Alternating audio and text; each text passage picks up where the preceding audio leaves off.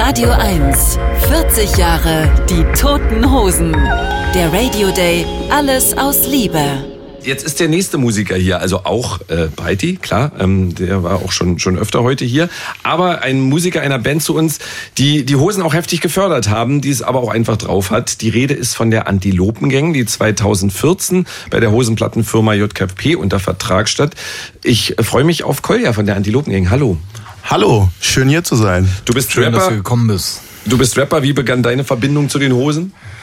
Ja, das ist schon lange her. Ich war 1986 als Säugling auf meinem ersten Tote Hosen Konzert. Ja, wirklich? Ja, auf dem Kiefernstraßenfest äh, im, im Juli 86.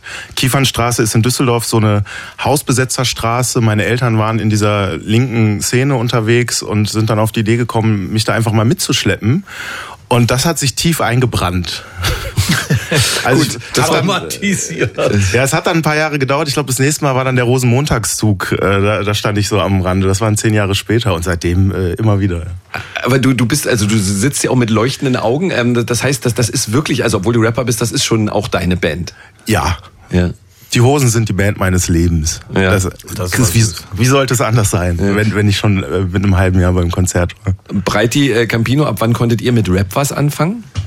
Äh, tatsächlich, interessanterweise bin ich neulich mal meine große Kiste mit alten Kassetten durchgegangen. Ich habe auch noch einen top voll funktionierenden Kassettenrekorder zum Glück. Und da bin ich unter anderem auch auf Kassetten gestoßen, die ich Anfang der 90er Jahre in New York aufgenommen habe, wo es ja für jede Sparte von Musik einen eigenen Radiosender gibt, mindestens einen. Und die Kassetten, die ich aufgenommen habe von dem Rap- und Hip-Hop-Sender, äh, die haben mir allergrößten Spaß gemacht, weil es total interessante Musik war, teilweise mit richtigem Schlagzeug gespielt und so. Natürlich hatte ich keinen blassen Schimmer, genauso wenig wie heute, wenn es auf Englisch ist, wovon die da singen. Aber es war auf jeden Fall, vermittelte das ein... Ähm, also das Gefühl kam rüber und es war sehr interessante Musik. Insofern ähm, war, bin ich schon sehr früh mit der Art Musik in Kontakt gekommen und es hat mich auch auf eine Art immer interessiert. Entschuldigung, wir haben ja 83 schon mit Fat Five Freddy, einer der Kultfiguren aus New York, den Hip-Hop Bombi Bob Den gemacht. kein Aber Fan damals verstanden hat, aber ohne, ohne irgendeine Ahnung zu haben, was eigentlich los ist. Aber es war immerhin, es war nicht gut, aber es war früher als Run DMC und Aerosmith. Also von daher finde ich, äh, das war das typische Hosenschicksal. Wir waren eigentlich immer zu spät für alles. Schon bei der Gründung waren wir zu spät für Punk und so weiter. Und da waren wir zu früh. Wir haben immer irgendwie den Zug verpasst sozusagen. aber Rap hat für dich ja dann auch eine größere Bedeutung, auch wahrscheinlich durch deinen Sohn bekommen? Ja, später, das war alles später, aber natürlich haben wir dann auch äh, Public Enemy gehört und so weiter. Wir fanden Reggae gut. The Clash sind als erstes nach New York und haben diese Kontakte gesucht und die sind in der Musik eingeflossen. Ähm, das hat uns immer bewegt, da waren wir immer offen für. Warum äh, habt ihr an die Antilopengang, also an Kolja, Panik, Panzer und Danger denn geglaubt? Äh, Patrick hat uns Tapes vorgespielt und ich fand das textlich umwerfend, unheimlich geschickt. Ich mochte das Politische, ich mochte die Attitude, die Haltung. Und äh, ich finde es immer dann so ein bisschen dünne, wenn es nur um dicke Autos und irgendwelche Frauen geht und Bitches und dies und jenes. Das ist, ich finde, das Thema ist ausgekauert. Aber äh, die ganzen Sachen, Kendrick Lamar und so weiter, also wo es wirklich auch ans Eingemachte geht thematisch, das war einfach unglaublich, diese Band zu hören, die Antilopengänge. Und dann hieß es, die haben auch sehr viel mit Düsseldorf zu tun, kommen teilweise aus Düsseldorf, das fanden wir besonders gut.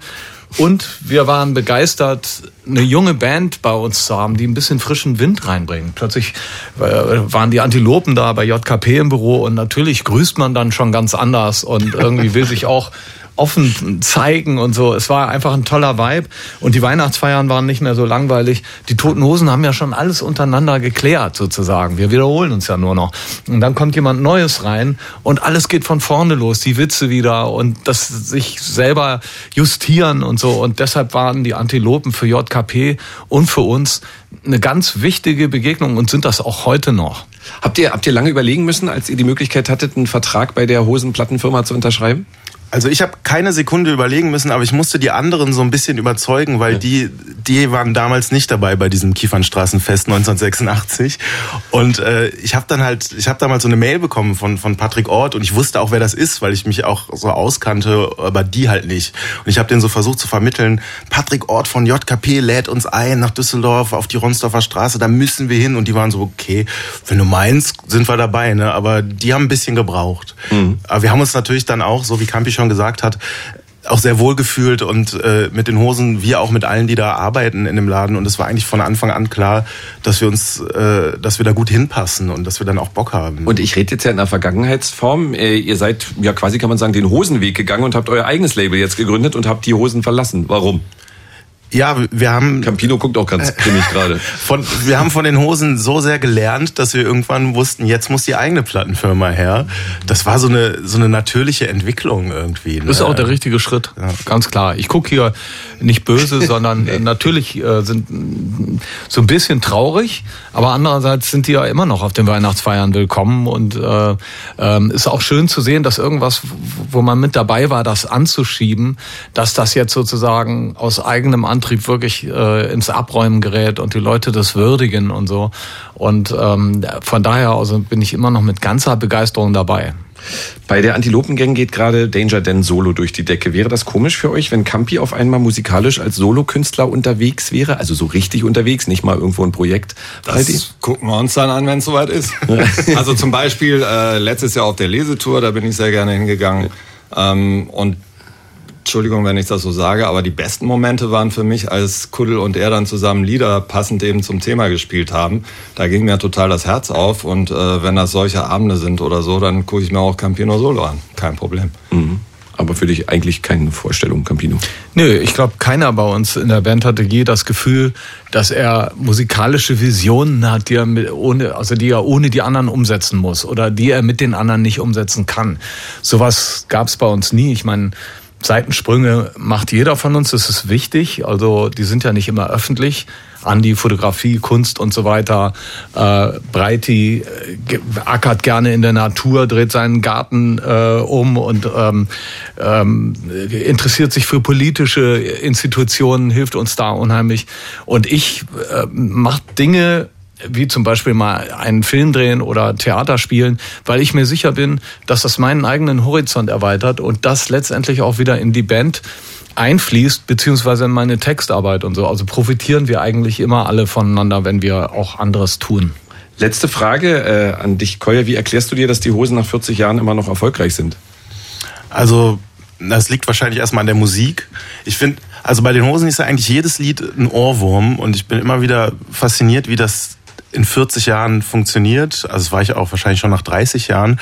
Und die besten Momente sind eigentlich, wenn so ein Song man hört den zum ersten Mal, aber irgendwie hat man das Gefühl, den gab es schon immer. Ja? Also das kann doch nicht sein, dass diese Melodie jetzt neu sein soll. Damit will ich nicht sagen, dass ihr die irgendwo geklaut habt, sondern es ist direkt mhm. so, so vertraut. So das, nach Hause kommen. Genau, genau. Das, das ist das Ding. Und natürlich diese Beharrlichkeit. Und also so hart wie die Hosen arbeiten, haben wir mit den Antilopen, glaube ich, das nie gemacht. Muss ich äh, ehrlich an dieser Stelle einräumen. Und ich glaube, irgendwann zahlt sich das aus, wenn man so am Ball bleibt.